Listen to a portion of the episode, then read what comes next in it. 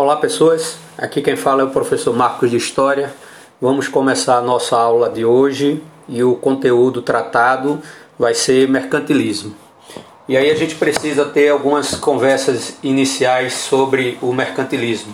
Primeiro a gente entender o que é que significa esse mercantilismo e em que bases a prática mercantilista é, se desenvolve. Né? Então vamos lá. É, o significado tem a ver com a ideia de abertura de novos mercados. Essa abertura de novos mercados ela se faz é, extremamente necessária e extremamente importante para a dinâmica histórica da Europa a partir do processo da expansão marítima comercial, aonde os europeus vão estabelecer uma relação não só de, de rota de comércio, mas uma relação é, de domínio político, é, de domínio cultural, de domínio religioso, não é? e mais importante, de domínio territorial. Né? E, e os europeus vão é, é, estabelecer essa relação de domínio sobre que áreas? Aí vem continente africano, continente asiático e continente americano. Então, a partir do momento em que as, as práticas é, comerciais começam a, a, a, se desenvolver de uma forma mais, mais significativa, né, você tem aí a origem da estrutura mercantilista. O mercantilismo ele também pode ser chamado de política econômica é, estruturada em cima da ideia do chamado capitalismo comercial. Né? E o que é que vai ser esse capitalismo comercial? Vai ser um conjunto de práticas e de ideias econômicas que vai predominar nos estados europeus durante a, a era ou durante a Idade Moderna, né, que vai do século XV até o século XVIII. Entre as práticas mercantilistas, a gente precisa destacar a intervenção estatal na economia, ou seja, o Estado controlando toda a estrutura econômica é, europeia e, consequentemente, assumindo também o um controle das atividades econômicas das áreas que vão ser conquistadas e dominadas pelos europeus.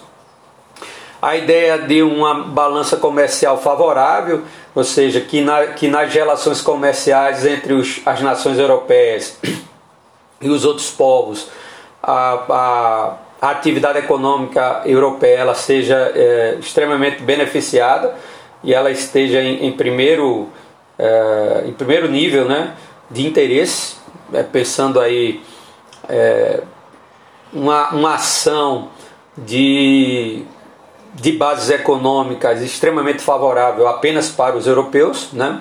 O metalismo, que é a busca pelos metais preciosos, né? e isso acaba criando uma situação bem interessante e que acaba se fortalecendo em muito com a ideia da elevação de tarifas alfandegárias.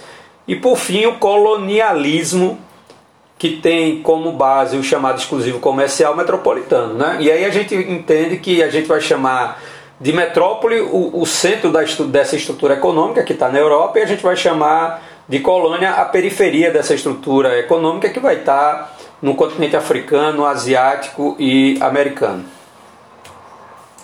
Bom, o mercantilismo nos países europeus, né? Em Portugal, por exemplo, a base desse mercantilismo está no monopólio do comércio das especiarias do Oriente e mais tarde com a política colonialista aqui na América, principalmente quando a gente pensa a questão da atividade produtiva açucareira, ok? Na Espanha está tá estruturado em cima do chamado bulionismo ou metalismo, né? A busca de metais preciosos, né?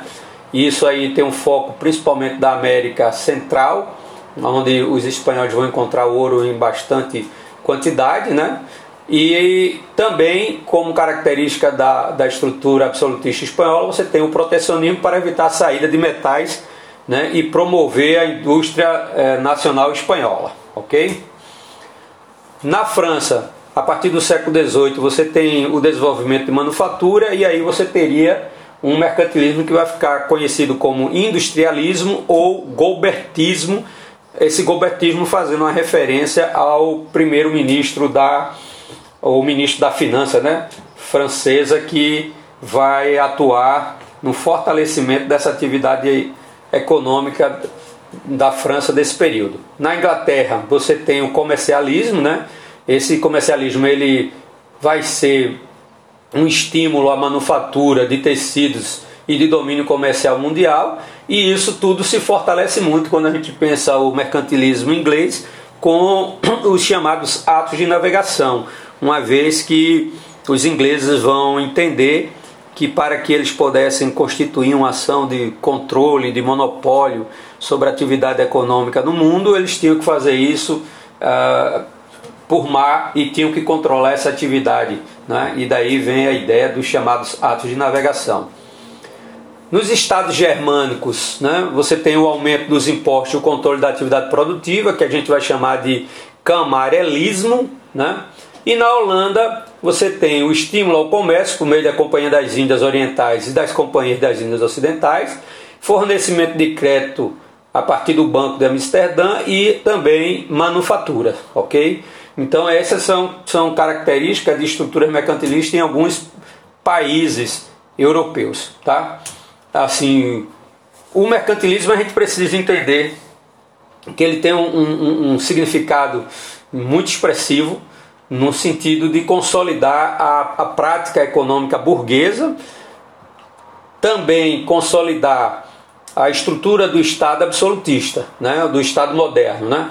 É, é, é bem interessante que a gente pense esse Estado moderno é, estruturado em cima de uma base política que a gente chama de absolutismo e de uma base econômica que a gente chama de justamente de mercantilismo. Né? E, é, e é interessante que a gente entenda que esse mercantilismo ele, ele vai ser uma prática fundamental para o desenvolvimento das atividades econômicas é, europeias, né, principalmente, mas o impacto dessa atividade econômica acaba também reverberando em outros lugares, né, como na África, no continente africano, no continente asiático e no continente americano, porque os efeitos dessa política é, mercantilista ela tem um desdobramento significativo né, na, na dinâmica de relação entre a Europa e os outros continentes.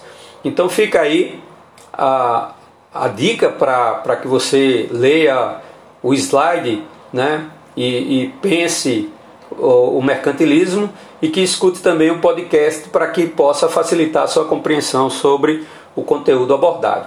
Uma boa tarde aí para vocês, até a próxima semana e um grande abraço do professor Marcos.